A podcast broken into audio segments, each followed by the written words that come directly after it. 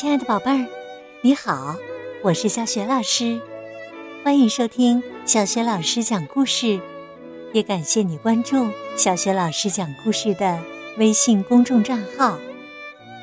下面呢，小雪老师带给你的故事名字叫《跟计算器说拜拜》，这是数学家高斯小时候的故事，选自《万物有数学》系列当中的。第五本《万物有数学》系列在小学老师优选小程序当中就可以找得到。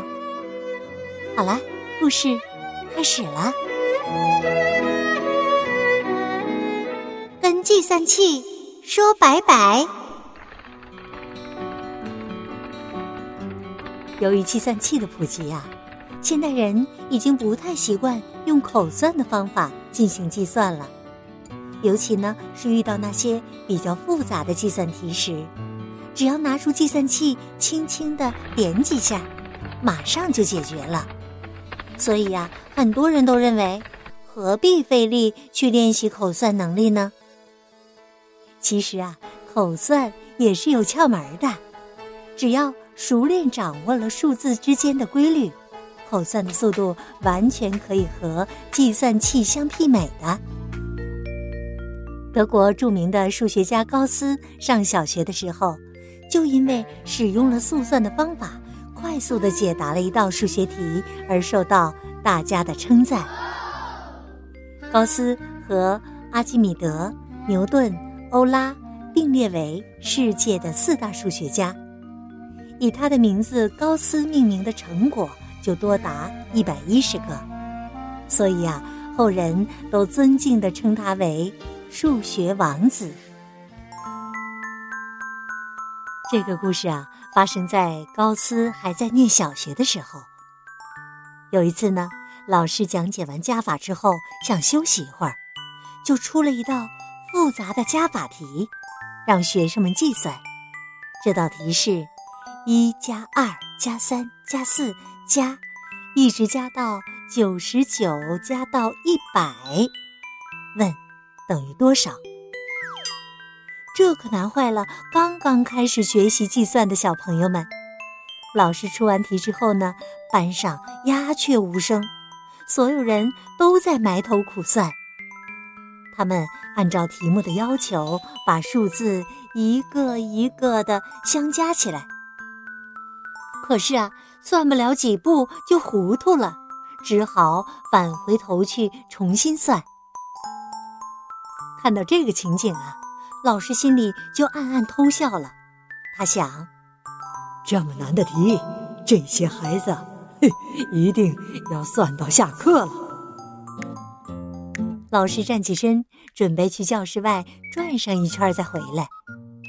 谁知啊，他刚刚站起来，还没迈出教室的门呢，就被高斯给叫住了。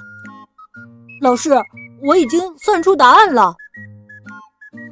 老师不屑地想：“嘿，这道题连我都算了很久了，高斯这么快就算完了，他的答案一定是错的。”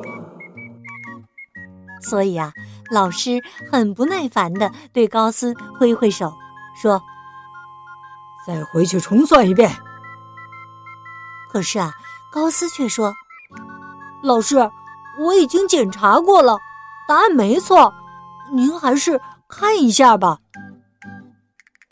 老师没办法，只好接过了高斯的作业本，看了起来。没想到啊，本上的得数就是正确答案。老师惊讶极了，他怎么也不肯相信高斯竟能这么快就算出正确答案。老师赶忙让小高斯把计算方法说给大家听听。小高斯说：“其实很简单，老师出的题目是：一加二加三加四，一直加到九十九，加到一百等于多少？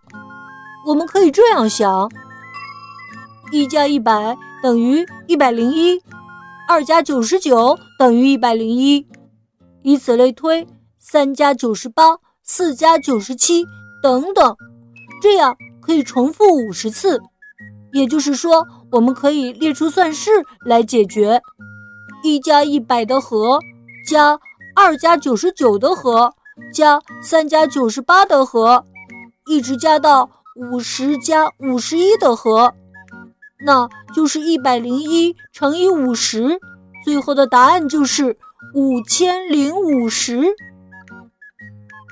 小高斯的方法呀，总结成公式就是：数字之和等于第一个数加最后一个数的和，再乘以加数的个数。听完高斯的话，班上的同学们个个赞叹不已，就连老师都对高斯佩服的五体投地。高斯利用巧妙的方法。很轻松的就把原本复杂的题目计算出来了。他利用的正是速算的原理。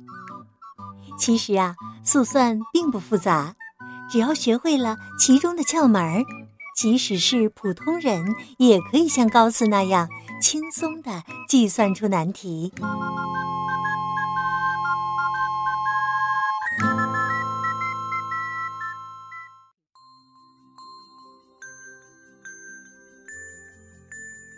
好啦，亲爱的宝贝儿，刚刚啊，你听到的是小学老师为你讲的故事，《和计算机说拜拜》，讲的是德国数学家高斯小时候的故事。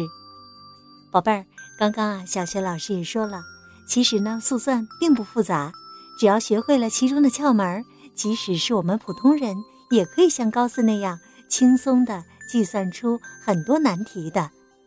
那如果你也想了解更多的速算方法，也可以找一找《万物有数学》，在小学老师优选小程序当中就可以找到这套书的。今天呢，小学老师给你提的问题是：你知道高斯是哪个国家的数学家吗？如果你知道，别忘了通过微信告诉小学老师。小学老师的。微信公众号是“小雪老师讲故事”，也欢迎亲爱的宝爸宝妈来关注。微信平台上既有小学老师每天更新的故事、小学语文课文朗读等很多精彩的音频，还有小学老师的原创文章、丰富的活动。我的个人微信号也在微信平台页面当中。好了，宝贝儿，故事就讲到这里了。如果是在晚上听故事，我们可以进入到睡前小仪式当中了吗？宝贝儿，和你身边的人道声晚安，并且给他一个温暖的抱抱吧。然后啊，盖上小被子，闭上眼睛，放松身体，可以想象着身体像柔软的果冻一样，从头到脚都是放松的。柔软的，祝你今晚做个好梦，别忘了明天早晨来听小雪老师的最新叫醒节目哦，宝贝儿，祝你晚安。